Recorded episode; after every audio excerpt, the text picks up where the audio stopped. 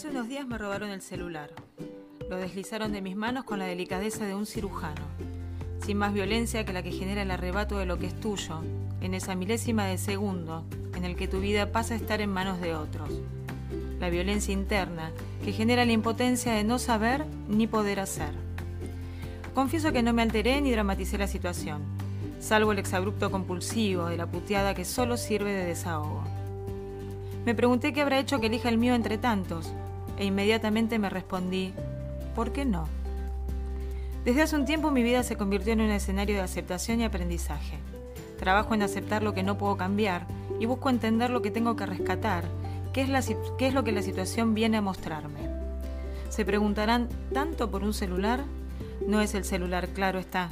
Antes o después voy a comprar otro. Y acá el motivo que me llevó a escribir esto. ¿Qué determina mi antes o mi después? ¿Qué el manejo de mi ansiedad? Me sorprendo muchas veces pasiva ante situaciones que antes me inquietaban demasiado, y lo del teléfono es un gráfico ejemplo. Si bien estoy atenta y en búsqueda permanente, no me conformo con cualquiera, solo por el hecho de recuperar lo perdido. Voy tranquila esperando encontrar lo que busco. Pongo en jaque a mi capricorniano, a mi capricornio controlador, y le hago entender que no se puede tener el control de todo, que solo tenemos autonomía sobre nosotros y que como dice Baglietto, la lucha es de igual contra uno mismo y eso ya es ganar. Hoy no lo tengo a mi amigo, a mi compañero Paulín, que está en sus merecidas vacaciones, entonces no tengo a alguien que resalte la parte alta del editorial. Eh, hoy tenemos un invitado que va a salir por mí, Pablo Mariosa, ya les voy a contar sobre él. El editorial de hoy se llama Lo que no puedo cambiar. Vamos a hablar un poquito con Pablo sobre eso. Pablo es psicólogo, más allá de sus libros y, su último libro que, acaba de salir hace poquitito en, el transcurso de este mes, del mes pasado. Eh, vamos a hablar un poquito de qué, nos pasa cuando, cuando no podemos cambiar las cosas y de qué manera eh, nos enfrentamos a eso. Sinceramente, lo que dice el editorial sobre mí es real. De hace un tiempo esta parte he aprendido, no de, de modo resignación, sino de modo aceptación. Es muy delgada la línea, lo sabemos, pero bueno, eh, lo que no se puede cambiar, no se puede cambiar. Y no hay que pararse, no hay que demorarse, como dice nuestro querido Juan Carlos Baglietto. Bueno, como les decía, nos acompaña ahora Pablo Mariosa, no sé si ya, ya va a estar en, ya está conectado. Les voy a contar un poquito resumidamente lo que nos contó de él y vamos a empezar a, charlar. Pablo es un escritor y psicólogo de la ciudad de Buenos Aires. Parece más joven, pero no se engañen. Nació en 1986. Entre sus libros se destaca La ciudad de los árboles, historias para ser leídas en horas pico y Lucero, novela de suspenso que fue lanzada hace un mes. Coordina talleres de escritura, promueve la lectura a través de las redes sociales, ama el cine y hace un poco de todo. Es inquieto como una ardilla. ¿Estás ahí, Ardilla? Acá estoy. No esperaba esa pregunta. Acá estoy. ¿Cómo va, Lala? Bien, me voy a sacar los anteojos porque ya leí lo que tenía que leer. Qué bien. Me puse nervioso igual yo también, ¿eh? con, esto de que no está Pablo. Él me había dicho, mirá que es una especie de reemplazo. No, no va a haber un Pablo, entonces tiene que haber otro, otro para que funcione, para que haya equilibrio. Ah, bueno, alta responsabilidad te tiró. Por eso, ahora estoy nervioso yo también, así que estamos en sintonía. Bueno, el otro día me dijo algo muy lindo. Si tenés miedo, le dije, estoy un poco, tengo un poco de miedo. Y me dice, si tenés miedo es por ahí, después de, haberlo superado, la satisfacción siempre es mucho, mucho más grande. Bueno, ¿por dónde te gustaría empezar? Porque a mí me tienta mucho esto del, por supuesto que el ser escritor, que, no es infaltable en nuestro programa, pero me tienta mucho el ser psicólogo, el Pablo psicólogo, con el tema que traje hoy. ¿Llegaste a escuchar el editorial? Sí, Sí, sí, sí. No me sorprendió, lamentablemente, ¿no? Digo, porque son cosas que, con las que convivimos acá en Argentina, sobre todo en, lo que es, bueno, ciudades grandes, ¿no? De la, del país. A mí, ya me, escuché. a mí ya me pasó dos veces. Y las dos veces me lo hicieron con la misma delicadeza. Eh, a veces me dan ganas de aplaudirlos, de verdad. hay este mucho, mucho oficio, lamentablemente hay mucho profesionalismo Hoy tenés que agradecer que no te hagan nada, ¿viste cómo es esto? ¿Cómo se va, cómo se va modificando todo? Primero que, bueno, si te, si te, primero que no te roben. Y si te roben, que no te hagan nada. Bueno, nada, espero que lo disfrute, que le sirva para algo. Este, ya veremos. Pero sí es cierto que no me alteró, más que, sí, por supuesto la reacción fue inmediata, lo mandé mm, al lugar de donde salió, pero... Muy bien. Más allá de eso, que no le vi la cara, no le vi nada, salió del colectivo, se subió a una moto, todo perfectamente planeado. Pero como dice acá Susana, la mamá de Pablo, se lleva algunos recuerdos, algunas notas. Hay que, es más, estaba escribiendo poesía en el momento que me lo sacó de las manos. Pero bueno. Mira. Bueno, ¿quién te dice? Ojalá haya eh, justicia poética, por así decirlo, y de alguna forma esos versos, qué sé yo, logren algo, un, cambio, ¿no? O como decías vos, mínimamente uno puede tomar estas experiencias como un aprendizaje, ¿no? Y son aprendizajes, por lo menos a controlar la, ansiedad, ¿no? Esta cuestión de no salir corriendo a comprarme otro teléfono. Bueno, tengo los que tengo, uno del trabajo, pero bueno, nos manejamos por ahí. Contame, Pablo, eh, ¿ejercés como psicólogo?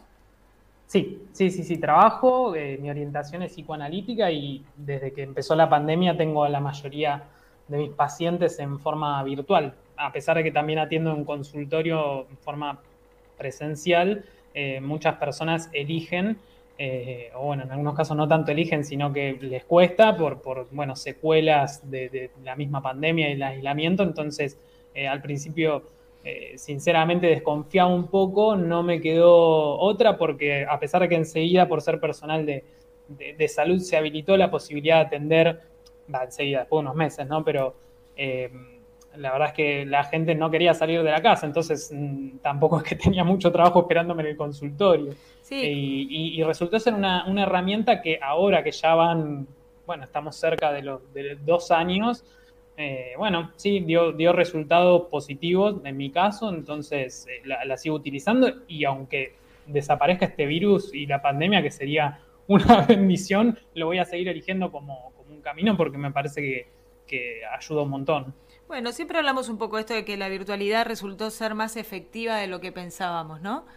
Sí. Porque mm, yo hace poquito fui a ver un espectáculo de Rolón, viste que hace en el teatro, y él contaba lo mismo, ¿no? Que se negaba a, esta, a, estas este, terapias virtuales. Pero la verdad es que si te negas a eso, te quedas sin trabajar, porque, porque no hay.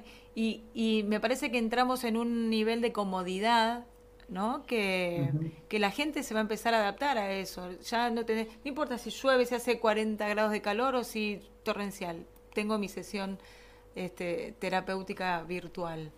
Así que sí, sí, tal cual, pero además hay casos, si bien es cierto lo que decís de la, de la comodidad en algún punto que tiene, sobre todo para a ver quienes viven en, en, Ciudad de Buenos Aires y en el conurbano bonaerense, es difícil trasladarse si uno se maneja en transporte público. Eh, entonces, eh, bueno, con auto, con bicicleta, la verdad es que es complicado manejarse, es una ciudad difícil. Muy difícil. Eh, y, y, evitar esto, los traslados y todo ese tiempo, esa energía, muchas veces traslados incómodos, es una gran comodidad, pero también es cierto que hay muchas personas que, la pandemia eh, disparó los niveles de ansiedad, de, depresión, digamos, lo llevó a, lugares muy incómodos y, hay personas que todavía hoy trabajan, o con las que al menos yo como psicólogo trabajo, para ayudar a que puedan volver a, salir y, como recuperar la normalidad con los protocolos y los cuidados que sabemos, ¿no? Pero poder volver a trabajar, volver a reunirse en familia o mismo salir a dar una vuelta para despejarse. Hay gente que estuvo mucho tiempo encerrada. Como que no nos da respiro, ¿no? Como esta, esta hiper ola que, se vino, pero bueno, la gente sigue en la calle porque es como imposible guardarse como antes y hay que bancarse la que se venga. ¿Cuánto del, del, Pablo psicólogo hay en el, en el Pablo escritor? escritor? Hablo en japonés. Sí, claro, es que es internacional esto. Tenemos, tenemos que llegar a, todo el globo. Em, bueno, la verdad es que para mí, por un lado, todo lo, todo lo que las personas que escribimos hacemos y con nuestras vidas tiene un impacto en, la producción literaria, por así decirlo, ¿no? Sea prosa, sea eh, en verso, sea ensayos o el género del que se trate, ¿no? Eh, en mi caso en particular, si bien tuve un recorrido mm, bien variado en cuanto a la formación académica, trabajos, experiencias y demás, siempre hubo un hilo conductor que mm, tuvo y tiene que ver con trabajar con la palabra. Es decir, si yo te digo, Lala, que empecé, lo primero que estudié fue guion para cine y televisión, que después cambié a letras, después como no me veía como investigador ni docente ni corrector, empecé medio de casualidad y con dudas psicología eh, y terminé eligiendo esa profesión, pero nunca dejé de escribir. Te cuento todo eso, por ahí vas a decir, wow, cuánto cuántas cosas hasta llegar a, elegir una profesión, ¿no? y la verdad es que tanto para guiones como para letras, como para psicología, siempre trabajé con la palabra, así que para mí ahí hay un, hilo conductor, por poner alguna referencia. Cuánto poder que tiene la palabra, ¿no? Para el, para, para el lado y para el otro. Muchísimo poder, hemos hablado ya de eso con Pablo en algún programa. Eh, libros, de Lucero lo vamos a dejar para la, segunda mitad del programa porque es lo más eh, porque es lo digamos lo más reciente. Pero tenés ah, tres libros escritos. Sí, en realidad, en, realidad más, pero son tres los que mis caballitos de batalla, por así decirlo, en ah, la discusión, los que los más recientes y con los que empecé a un poco intentar profesionalizar esto del oficio de la, escritura, ¿no? Eh, por eso, más que nada, la mayoría de las personas dicen, ah, sí, Pablo tiene estos tres libros pero hay un, trasfondo también, un recorrido anterior. ¿Y tienen una, eh, una conexión entre ellos o son completamente independientes? ¿No tienen nada que ver? Eh, o, eh, ¿Los estilos? o bueno Sí, no, muy variado. La verdad es que hubo dos, dos primeras novelas breves de fantasía épica que las escribí cuando estaba en la secundaria. Imagínate, era adolescente y eso fue como una primera experiencia. Los publiqué en su momento con, con Duncan. Esto fue en los años 2003 y 2004 eh, era muy chico y, en ese momento Duncan era como eh, quien dominaba, por así decirlo, todo esto de, la autopublicación, ¿no? Pero arrancar con Duncan es un, es un gran paso. Sí, sí, estuvo bueno. A ver, no deja de ser eh, todo lo que engloba, digo, desde mi experiencia, ¿no? La autopublicación, que es autogestionar, encargarte, encargarte de difundir, de todo el proceso, desde ya que si uno lo trabaja con una editorial, como puede ser Duncan, como puede ser Tinta Libre, y hay un montón de otras opciones que te acompañan, te asesoran y te ofrecen todo un abanico de servicios. Bueno, cuanto más se involucra la editorial, probablemente mejor sea el resultado final, pero no deja de ser alguien que financia su libro, ¿no? Del género que sea. Eh, pero fue, fue un gran aprendizaje eso de, de ya enseguida, bien jovencitos, tenían claro lo que quería. Eso es un montón. Sí, sí, sí, por eso. La, verdad que la calidad de, esos libros en, como, en cuanto a cómo están escritos y demás es debatible, no es, no es un género que hoy elegiría volver a escribir y seguro que si los pensara volver a publicar en algún momento que no está en mis planes, los reescribiría, los tendría que revisar. Pero sí destaco mucho el aprendizaje que tuve de ir a la feria del libro, estar ahí y empezar a entender y aprender esto de que si bien en ese momento no todavía no estaba ni Facebook ni Instagram ni un montón de ni las redes sociales eh, entender esto de que uno eh, tiene que su emprendimiento poner el cuerpo no y salir a, moverse porque nadie lo va a venir a hacer por, uno mismo sin dudas. no sin dudas así que ah, fue, fue estuvo muy bueno eso la verdad. Bueno pero igual todos los que los que recorremos o vamos hacia el pasado con lo que escribimos nos dan ganas de meterlo abajo del colchón porque pero claro claro para el asado para la parrilla. Hay que respetarlo pero la realidad es que viste hace poquito yo agarré de mi adolescencia encontré, tenía como un libro, un cuaderno de actas y dije, a ver si puedo rescatar algo, dije, así como lo abrí lo cerré, porque dije, ah, Dios mío, pero en ese momento yo estaba muy orgullosa de lo que escribía, así que nos, tenemos, nos quedamos con eso. Sí, sí, tal cual. Es todo, es todo un, proceso y todo un aprendizaje, tanto en la escritura. La otra vez, Pablo, vos nos contaste algo que es, es como, no es llamativo, conociendo el ámbito, pero bueno, en tu primera presentación, la poca gente que hubo, y en la última oh. presentación te quedaste sin, sin entradas. Bueno, esto es como, como un poco lo mismo, ¿no? Uno empieza de a poco y, está muy buena la carrera porque es siempre va en ascenso. Sí, sí, creo que si, si somos constantes y, y, la seguimos remando o seguimos eligiendo por ahí, porque cuando uno dice remar, a mí me encanta esa metáfora porque me siento identificado, a mí al menos como, como autor independiente, como escritor, hasta ahora siempre me tocó esto, remarla, entonces uso esa metáfora por ahí, para otras personas es un camino más eh, llano, por así decirlo, o más relajado. A mí siempre me costó bastante, pero tuve un montón de gratificaciones en el camino, entonces eh, sigo eligiéndolo. Y, esa, eso que, comentás de, aquella presentación fue de un libro que saqué en el 2007, que ahí ya había empezado, ya estaba estudiando letras, y, claro, como había empezado a estudiar letras y además ya ahí me puse más serio, ¿no? Pongo las comillas para quienes vean por YouTube. Eh, un poco más serio eh, y empecé a esbozar lo que terminó siendo, o, bueno, uno lo sigue mejorando, ¿no? Pero mi propuesta literaria, con un relato sobre una, la crisis existencial de un chico joven de acá de la ciudad, eh, ahí estaba, empecé a agarrar un poquito más de confianza, ¿no? Y, claro, cuando llegaba la presentación, que me acuerdo que las invitaciones las imprimí y las mandé por correo, muchas, pero por correo, o sea, la carta, ¿no? había mail, también invité por mail, pero imagínate, ¿no? Todavía no había eh, muchas de las herramientas que hay hoy en día. Bueno, cuando llegó el día de la presentación, este también lo había sacado con Duncan, y Duncan en su momento creo que sigue estando sobre Ayacucho, cerca de Avenida Corrientes, ahí por, por Congreso, y prepararon toda la sala como hacían para cualquier persona que sacara su libro ahí, ¿no? Como con 50 sillas, despejaban todo para hacer una buena presentación.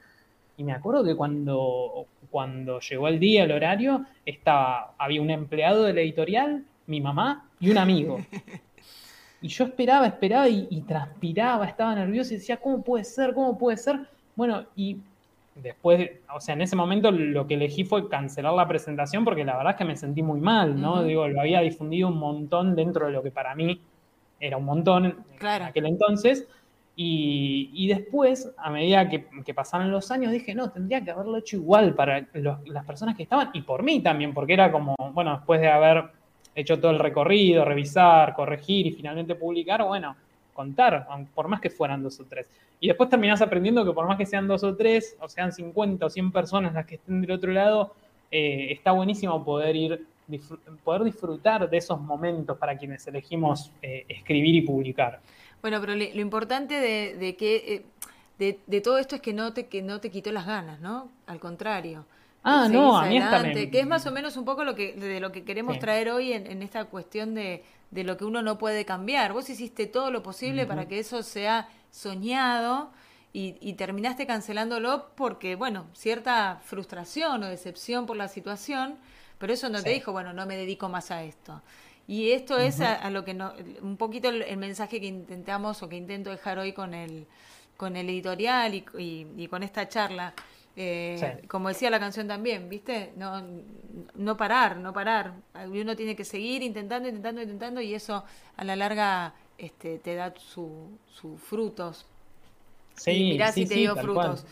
Que en esta presentación este, no pudimos entrar porque no teníamos entrada. No, la realidad es que no fui, pero no había más terminó, Después de muchos años terminó pasándolo al revés, pues. Bueno. las entradas. Bueno, vamos a, vamos a ir a una pausa, pero antes tenés unos saluditos acá de alguna gente. Pero Pablo la tiene muchísimo más clara con el tema del chat. Eh, yo le agradezco a, Ale, a mi hermana, a mi hijo, a Susana que están ahí. Eh, Milo Russo, Pablo Sandoná, Fabiana Marquesini dice hola, saludos para ambos. Milo dice, Catupecu Machu hizo su primera presentación para 20 personas.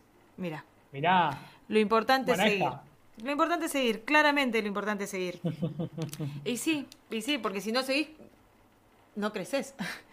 o sea. No, no, tal cual. Además, esto, ¿no? La, constancia. La constancia creo que, es, es, es todo una, una herramienta y, una, y, un, y algo que hay que ejercitar, sobre todo cuando estamos dentro del de, gran abanico de las actividades artísticas, ¿no? Por ahí es algo que, que sirve para, para cualquier rubro, cualquier actividad, oficio, profesión, pero en particular acá eh, creo que es clave. Sin eso, por más talentosa que sea la persona que pinte, dibuje, actúe y demás, sin, sin constancia y seguir apostando y metiéndole, es difícil que se abran que haya oportunidad. Oportunidad, claramente. Y uno cuando se va incursionando, al menos lo que me pasó a mí en el, en el ámbito de la escritura, te das cuenta de la cantidad de escritores, la, la variedad de, de, escritores. La otra vez también hablábamos cuando fuimos a LG Literario que tenían ellos tienen todos eh, escritores independientes, la cantidad. Era un, montón. repleto de libros, repleto de autores. Este, Y lo que vos decís también es constancia. Yo no le puedo dedicar el tiempo que me gustaría dedicarle a la poesía, a la escritura, porque bueno, porque mis actividades mm, personales, menos en esta época de, de, los trabajadores de la salud, que estamos bastante complejos, complicados con, con toda esta historia. Pero, viste, voy observando y yo lo veo a Pablo, su crecimiento, es, es un tipo que está todo el tiempo poniéndole el pecho. Bueno, vos también en las redes y todo, es un tiempo que yo no, no encuentro y en el poco tiempo que encuentro todavía no me animo porque a pesar de que estoy acá y qué sé yo, voy venciendo también mi timidez, pero me daba mucha vergüenza. Esto no lo podría haber hecho nunca hace dos años atrás de estar en un micrófono. Yo ya porque todo me importan tres carajos, la verdad. Y voy y, disfruto del momento. y disfruto del momento, pero, pero bueno, también ese es un gran aprendizaje. Aprender a disfrutar de los momentos y lo que uno lo hace bien, independientemente de, cómo salga, independientemente de lo que digan los demás y, estas cuestiones. Pablo, vamos a un pequeño cortecito, tomamos aire y nos preparamos para hablar de Lucero. Dale, Dale.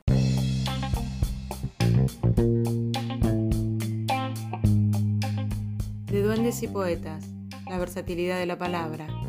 Hacemos poesía de los duendes que nos habitan. Somos Pablo Barroso y Lala Zanotti. Los lunes a las 18 en Radio El Parque. Nos acompañan en De Duendes y Poetas Candy Love, Candy, decoración, box para todo tipo de eventos, arroba candylove.sol, RDD Eventos, tarjetería artesanal, bautismos, comunión, confirmación, arroba RDD Eventos, ok, todo hecho a mano. Recordad que podés invitarnos un cafecito desde la plataforma Cafecito entrando desde nuestro Instagram arroba de Duendes y Poetas.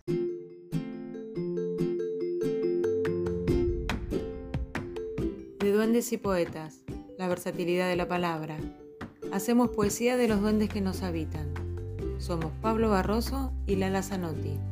Los lunes a las 18 en Radio El Parque. Bueno, vamos a hablar de Lucero. Bueno, dale, mira, Vamos acá a mostrarlo, exactamente, ahí está. Contame la editorial y todo eso, porque todos esos detalles siempre los maneja Pablín, ¿viste cómo es esto? Sí, no hay ningún problema. Mira, eh, este es el, de paso cuento porque para mí es, es, algo importante, es el primer libro que saco que no es autopublicado, es decir, en este caso, Ediciones Fake, que es un, una editorial joven, un sello que tiene poquitos años, que es de Córdoba, eligió este manuscrito, tiene un catálogo por ahora de, pocos libros, pero este año va a crecer un montón, ya firmaron un contrato con, varios autores más, y eh, bueno, eligieron Lucero y trabajé con ellos todo lo que fue casi todo el año 2021 hasta que hace un mes, como dijiste al principio del programa, salió, fue el lanzamiento el 14 de, diciembre de, Lucero. Bien, suspenso, dice, dice tu bio. Sí, sí, sí, sí. Es una, es una novela breve, de suspenso breve, porque tiene 160 páginas, más o menos 160 y pico. Y a ver, ¿qué te la verdad que quiero contar de todo. Vos mirás diciendo si voy bien o no. El programa es tuyo. Bueno, entonces les cuento. A ver, sí, eso es una, novela, un thriller psicológico, sí, sería una, una novela de suspenso y trata sobre Sebastián, que es un, un escritor joven que, le pegó con un, libro que se volvió eh, un éxito a nivel regional en Latinoamérica, se, lo leyó muchísimo y, claro, este chico siendo joven con, un hit, por así decirlo, que se volvió tendencia, eh, dijo, listo, ya está, mi camino va por acá, dejó todo, se quiso abocar a la escritura y el tema es que entró en un bloqueo que no volvió a escribir nada más, a pesar de tener ofertas de diferentes editoriales y un montón de oportunidades. Entonces, cuando empieza la historia, Sebastián está en un momento, está en la lona, es decir, está endeudado, está alejado de sus amigos, está eh, eh, mal con su novia, su editor ya no, todo mal. Todo mal. Eh, y ahí es cuando recibe, un día a la noche, recibe el llamado de un tal Lucero, que es quien le da el, título, el nombre a la, a la novela, que es un, viejo, medio moribundo, que la verdad es bastante misterioso y, lo llama para contratarlo, para que escriba su historia. Y él, si bien al principio piensa que, es, una broma que le están haciendo, eh, no, confía del todo, pero por necesidad, porque está endeudado y por todo esto que comentaba, dice, bueno, listo, vamos a ver qué onda, ¿no? De qué se trata. Y acepta ir a un primer encuentro con este señor Lucero y bueno, a partir de ahí empieza a conocer la historia de eh, este personaje misterioso, ¿no? ¿no? cuento mucho más que eso para no spoilear. No spoilear. Eh, claro, tal cual. eh, ese es el, disparador, ese llamado para que empiece la historia. Muy interesante, ¿eh? te digo que ya me convenciste. Ah, con la vamos bien, Sí, sí, con la cantidad de libros que tengo para leer, con el poco tiempo de cada uno de ustedes que voy conociendo, todo me, todo me atrae, todo quiero leer. Bueno, bien. Pero bueno, mejor así. En, mi, en mi plan de vida de acá a unos años a sentarme solamente a leer, voy a estar así con pilas de libros de toda esta gente que nos acompaña. bueno, qué bien. Narrativa, ¿siempre narrativa? Sí, alguna que otra vez escribí, cada tanto escribo algo de poesía, pero la verdad es que disfruto mucho de contar historias. Y esto de contar historias, em, en mi caso, a veces desemboca en cuentos o pueden ser relatos, bueno, en algunos casos, como fue con, Lucero, termina siendo una, novela, ¿no? un poco más extenso. Y mm, la verdad, antes de, olvidarme, ya que mostré el, el libro, eh, la edición es preciosa, algo que caracteriza a este, a este sello editorial, Ediciones Fey, es que tiene ediciones muy lindas y en este caso trabajamos con un, ilustrador que es un capo que se llama Gastón González, que, bueno, él se encargó de, todo, todo lo que es el, diseño del libro en general, ¿no? Pero acá se ve, si llegan a ver para quienes estén ahí por, YouTube, la tapa contra tapa, que es una casa, ¿no? Y se ve esta Es tenebrosa, ¿eh? Es tenebrosa, sí eh, y se ve como si fuera una, las fauces, ¿no? De, ahí de una fiera, como, como que te invita, ¿no? La tapa a que te metas eh, en, esa historia y se ve un gato ahí. Un libro, un libro para leer de día. Te diría que, te, diría que claro. Sí, sí, es verdad, por las dudas, ¿no? Por las dudas. Los que sufren de Una persona medio envidiosa, mejor de día. Bueno, pero muy tentador, muy tentador. Sí, la eh, verdad que, bueno, eh, la edición es muy linda, tiene, tiene solapas, una con la. Con, bueno, con, mi foto y con una mini reseña biográfica, otra con, un comentario sobre, bueno, como una crítica, recomendación, en este caso, de la, de la historia, y, tiene además guarda al principio y al final. Ah, mira, es algo muy lindo. Sí, que bueno, para quienes no tengan video y solo audio, es un, diseño que tiene, un, tiene unas, son hojas con, un fondo de color, en este caso rojo, y, y unos dibujos que son hojas, ramas en este caso, como para dar una referencia. Y después el principio de cada capítulo tiene una ilustración que tiene que ver con o, el nombre del, capítulo. libro o algo ah. de lo que se va a hablar ahí. ¿no? Como por ejemplo este que Perdóname, las ilustraciones del interior son las mismas que el diseño de tapa, las hizo la misma persona. Las hizo el mismo ilustrador, sí, Gastón González. Y, este, por ejemplo, que es el capítulo 2, se llama La curiosidad le da sentido al gato, ¿no? Jugando un poco con la frase. La curiosidad eh, mata al, gato. sí. Claro. Y bueno, la, verdad que el, libro hasta ahora eh, me, me pasó algo muy curioso, que como te dije, ya publiqué un par de veces, siempre en forma independiente, hasta hasta Lucero. Y yo soy muy respetuoso de los tiempos que tienen los lectores porque a mí me pasa, ¿no? Que por ahí compro un libro y por más que me guste y por más que, me atraiga, por ahí lo empiezo a leer un año después, no sé. Es verdad. Eh, entonces, cuando, sobre todo amigos o gente que conozco, me, compra, sobre todo para hacerme el aguante, ¿no? Un ejemplar o a la presentación, no estoy después al mes o a los dos meses, sí, lo empezaste a leerlo, nunca hice eso. Eh, pero esta es la primera vez que me pasa que las personas que lo adquirieron en preventa o, cuando fue el lanzamiento, que hice una presentación, enseguida lo leyeron. Es decir, a esta altura te podría decir que casi todas las personas que tienen un ejemplar ya lo leyeron. Nunca me había pasado algo así. Eh, entonces no sé muy bien todavía cómo reaccionar a eso, pero es, una buena señal. Es una buena señal. Pablo dijo que se lo iba a llevar a las vacaciones, así que ya, ya va a hacer la reseña seguramente. Es un libro que a la vista, como lo acabas de mostrar, la gente que nos va a escuchar por el por, por, en podcast no lo va a poder ver, pero es, realmente se nota que es una edición hermosa y, y nada, al ser un libro de, suspenso, la, la, tapa atrapa.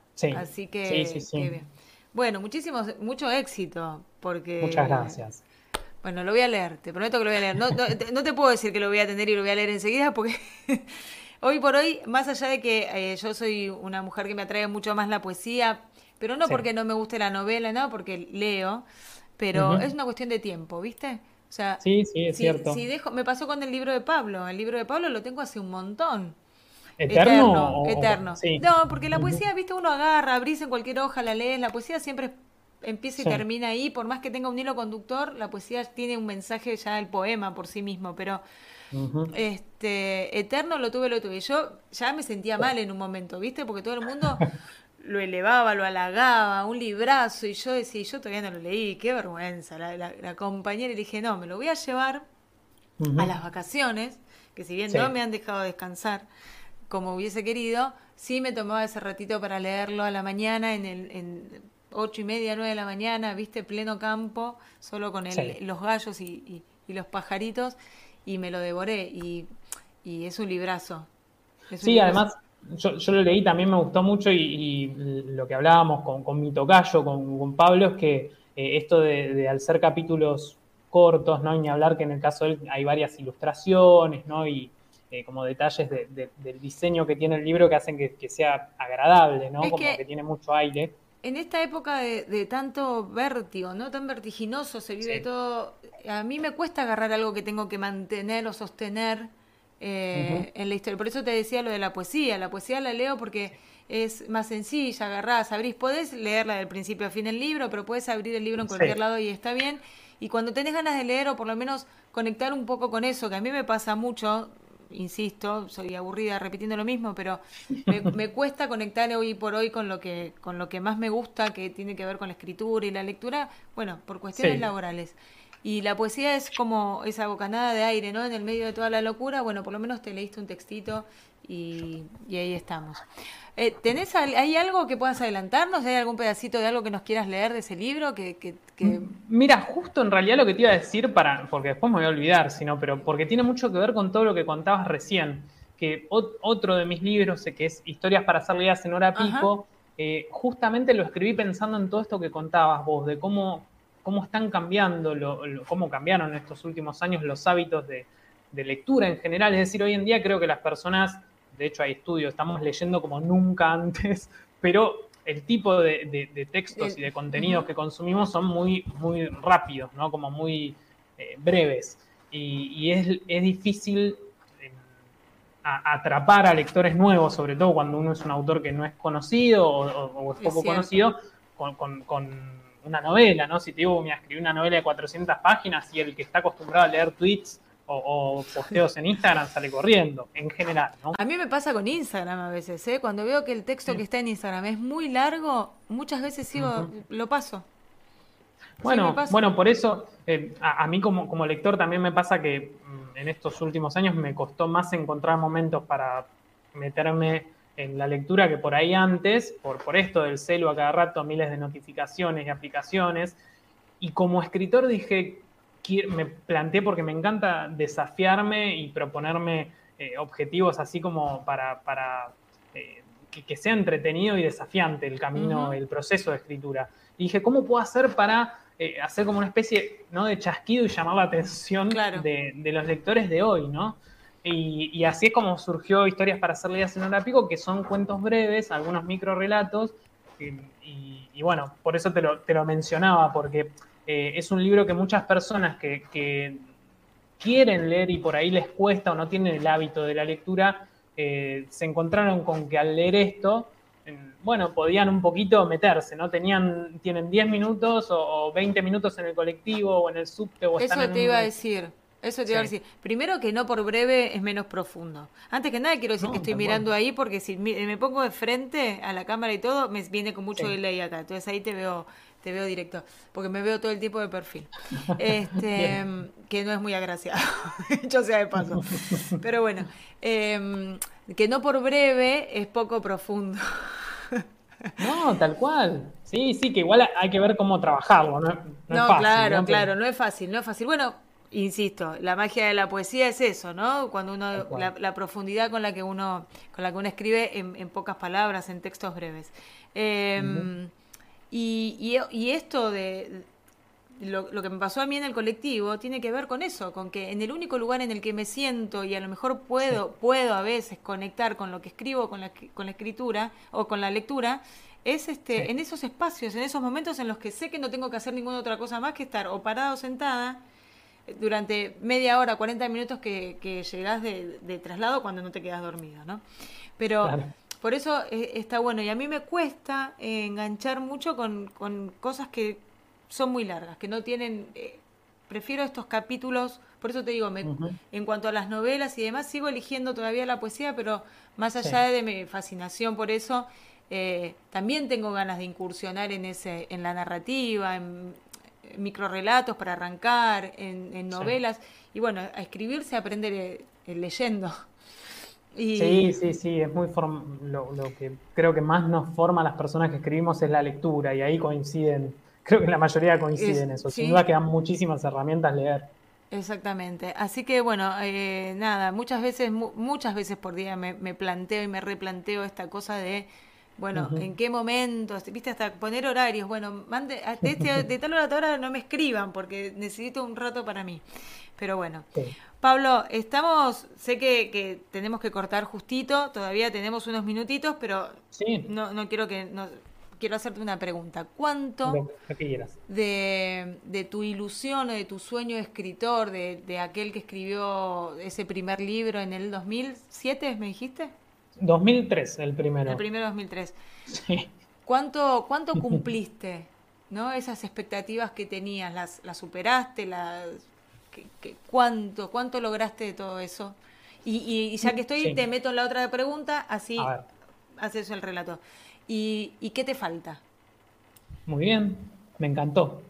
Ok, a ver, como, como gran objetivo sin duda en el 2021 fue esto de, eh, a ver, yo desde hace mucho que sueño, sueño con, que mm, alguno de mis libros o mis libros estén en una librería, ¿no? Porque me encanta ir a las librerías como lector y, un día, cuando, sobre todo cuando me paro ahí en la vidriera y veo libros que me encantan, después entro, los ojeo y demás, pero digo, qué lindo va a ser cuando alguna vez en las librerías esté alguno de mis libros, ¿no? Como que es algo que visualizo como un sueño desde muy chico. Y eh, el año pasado, con, bueno, con, con, Ediciones Fate, esto finalmente lo concreté, lo cumplí como sueño. Todavía no está en librerías, por ahora está disponible en la tienda online de, de ediciones fake que se llama Pipbook, se hacen envíos a todo el país, pero dentro de poquito eh, va a estar disponible en formato digital para todo el mundo y también en algunas librerías de otros países y en, acá en Argentina en, la, en SBS, que es una cadena de librerías que están en todo el país y, bueno, en algunos lugares más. De nuevo, va de a poco porque es una editorial joven, sí, se va como de Están creciendo juntos. Tal cual, pero bueno, sé que eso ya va a estar. Será en un mes, en dos, en tres, en un año, no sé, hay que ver cuáles son los tiempos, pero eso ya está. Lo que me falta, em, a ver, creo que tiene que ver en general con, una dificultad que es muy particular de, nuestra economía, de nuestro país, ¿no? Es como lograr mm, mayor estabilidad o equilibrio con la parte económica. Lo que me pasa es que le dedico mucho tiempo a todo lo que tiene que ver con la escritura y esa cantidad de tiempo no es proporcional a los ingresos que genera, al contrario, terminan siendo más gastos y, eso en nuestra economía es muy difícil de sostener. Entonces, lo que me gustaría es que, eh, y ya me puse en campaña para eso, ¿no? Pero digo, es que la escritura, además de, estas gratificaciones que me da de poder contar historias, compartirlas y tener ida y vuelta con, con lectores y demás, y conocer otros autores, ¿no? Em, es, dejar de estar mirando de reojo que falta esa pata, ¿no? Como poder también generar un ingreso que me dé tranquilidad para eh, poder abocarme con más tranquilidad y menos estrés. ese, ingreso, eh, digamos, lo, buscas como para equilibrar la entrega que, vos le ponés en tiempo y, y en energía a la escritura, o porque verdaderamente te gustaría vivir de la escritura más allá del psicoanálisis que que eh, entiendo que hoy por hoy es tu, ingreso mayor, ¿no? Primario al menos. Sí, sí, a ver, lo que me pasa es que como psicólogo me pongo un límite, digo, hasta esta cantidad de pacientes atiendo y más no, porque mm, me comprometo con el tratamiento y la forma en la que trabajo y no podría tener 50 pacientes, al menos yo no. El que mucho abarca. Exacto. Sí. Entonces, poco aprieta.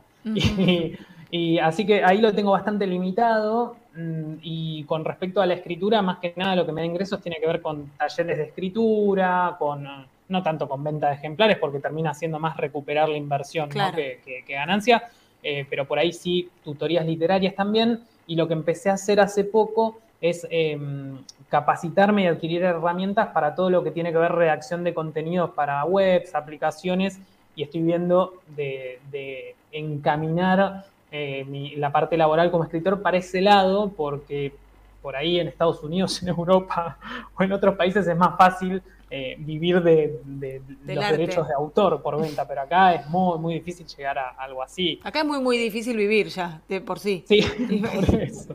Igual, ojo, tampoco, te digo, yo como viste al principio que, decías esto de, que, va, que yo les decía, que me, siento que tengo una rodilla en mi interior, soy muy inquieto y si estuviese cómodo económicamente, igual le estaría escribiendo y contando historias. Lo que pasa es que no es lo mismo hacerlo con todo el esfuerzo y el tiempo y energía que requiere, eh, sabiendo que, el otro eh, hay que resolverlo constantemente, no es lo mismo hacerlo así que con la tranquilidad de que, bueno, listo, el otro está. Eh, al menos es lo que imagino, vamos a ver si pasa, ¿no? Bueno, perfecto. Ya saben que toda la información, el libro, su, su, trabajo de psicólogo, todo lo encuentran en arroba Mariosa Pablo, entran a Instagram y ahí lo tienen eh, por mensaje y tienen toda la información de lo que acaba de decir. Eh, te cierro con una preguntita, Sony 53, vos sabrás cuánto haces de larga la respuesta, pero ¿qué Voy haces? a ser más breve si puedo, a ver. Sí, por vos, ¿eh? porque nosotros podemos quedarnos, yo no, tengo apuro. Eh, para cerrar... Primero, antes que nada, muchísimas gracias, gracias por tu tiempo, gracias por el aguante, gracias por, por palabras que sacaste de la galera, como las estoy sacando yo para llevar esto adelante. Hoy estuvimos muy chapulín colorado con los refranes, ¿viste? El del gato, el que mucho... Sí. Pero los dijimos bien, los dijimos bien. la pregunta... para, gracias a ustedes, a vos, a Pablo, por, por invitarme. Para mí esto me, queda pendiente ir sí, claro. al estudio a conocer la radio, que, bueno, con todo esto de los casos que hay, mejor manejarnos a distancia, pero, pero espero ir y conocer el lugar. A ustedes ya los conozco, es un placer, pero quiero conocer la radio también. Es un lugar hermoso, tiene una mística diferente, ¿viste? Vos decís, bueno, sale por YouTube, todo, pero está lindo estar acá. Ya ver los micrófonos ahí, la pecera con, con el, con el gran pez del otro lado, digitando, digitando todo, queda, es lindo, es una energía linda. Para cerrar. ¿Cuál es la última pregunta entonces? ¿Qué haces con lo que no puedes cambiar, Mariosa? Uf, hay que soltar ahí, hay que aprender a soltar. Creo que es fundamental. Em, pero ojo, porque antes hablaba de la constancia y creo que hay que, hay que lograr un equilibrio entre cosas que por ahí hay que aprender a soltar, aceptar que, no van a cambiar, y otras que por ahí requieren un esfuerzo lograr esos cambios. Así como ¿no? Como tratar de, y no es fácil eso, y por eso eh, muchas veces sirve hablar con amigos, hacer actividades o, cosas como deporte, actividad física o artísticas que hacen bien a, la cabeza, y bueno, otras veces por ahí hace falta un tratamiento psicológico también, pero digo... Menos mal. Eh, sí, si no habría que luchar con la venta de los libros y además con la terapia. Un lío. Sí. No, no, pero ahí más que nada creo que si, si realmente se trata de cosas, sobre todo cuando tienen que ver con, con nosotros mismos, ¿no? Muchas veces intentamos cambiar cosas y, usamos un montón de energía en, por ahí que, podríamos tener a nuestro favor si aceptamos que como partir de, cero, ¿no? Como decir, bueno, yo soy así, supongamos. Empezar por aceptarnos. Empezar por reconocer lo que uno no puede cambiar, ¿no? Que no depende de uno mismo. Entonces, en ese, en ese segundo de conciencia, como todo, en ese segundo de conciencia que con esto no puedo, bueno, ¿qué hago con esto? Y ahí respirar hondo, relajar y ir para adelante con lo que no se puede cambiar. Sí, totalmente de acuerdo. Por lo pronto, nosotros no podemos cambiar el mundo, pero intentamos cambiar nuestro mundo, por eso escribimos, por eso hablamos, por eso abrimos este espacio para que para llegar con buenos mensajes y con buena energía a la gente. Pablito, muchísimas, muchísimas gracias de verdad por estar ahí. Me sentí muy cómoda, arranqué nerviosa, pero me relajé. Así que te lo agradezco muchísimo. Te libero porque sé que tenés una actividad y yo voy cerrando el programa. Este, nos veremos pronto en alguna presentación, en alguna cosa. Espero que sí. Seguramente. Y bueno, ya te voy a contactar para llegar al libro. Dale, dale. Muchísimas gracias, Lala. Buenas tardes y gracias a todas las personas que se sumaron. Exactamente. Muchísimas gracias. Te mando un beso grande. Chao, chao.